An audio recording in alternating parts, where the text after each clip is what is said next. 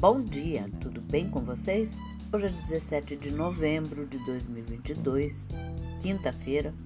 Desejo um dia maravilhoso, cheio de coisinhas de fazer sorrir. E a sugestão para hoje é um bolo de rei de chocolate.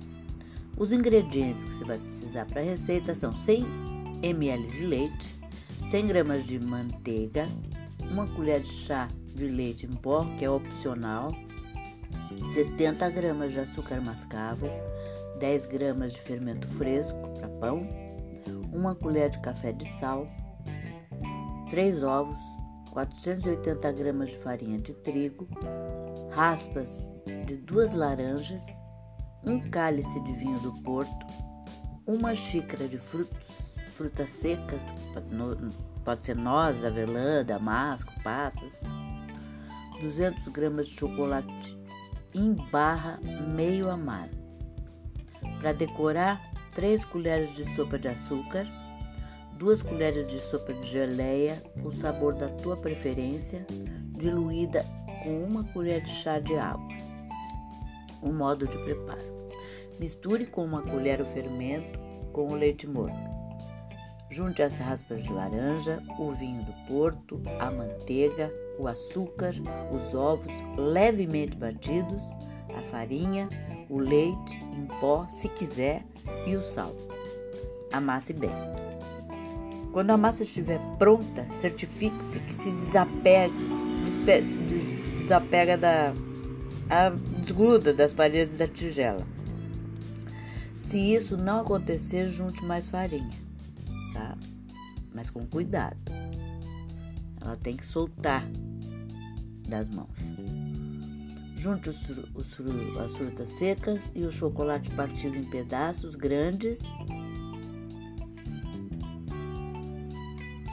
e incorpore-os à massa, reservando alguns pedaços para decorar no final, envolvendo bem com as mãos.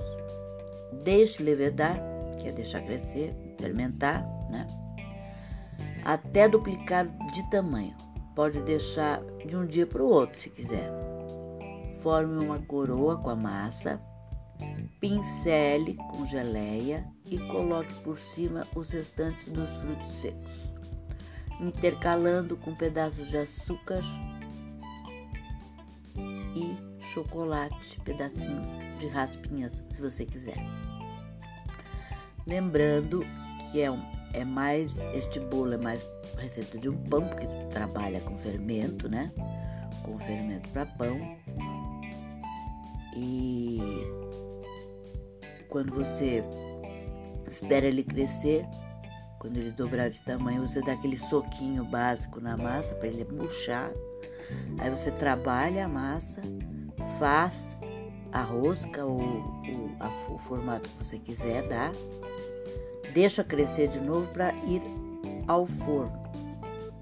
Deixa crescer antes de ir para o forno.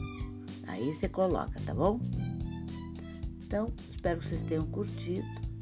Ah, leve ao forno quente durante 20 minutos a 180 graus e pincele novamente com a geleia, tá bom?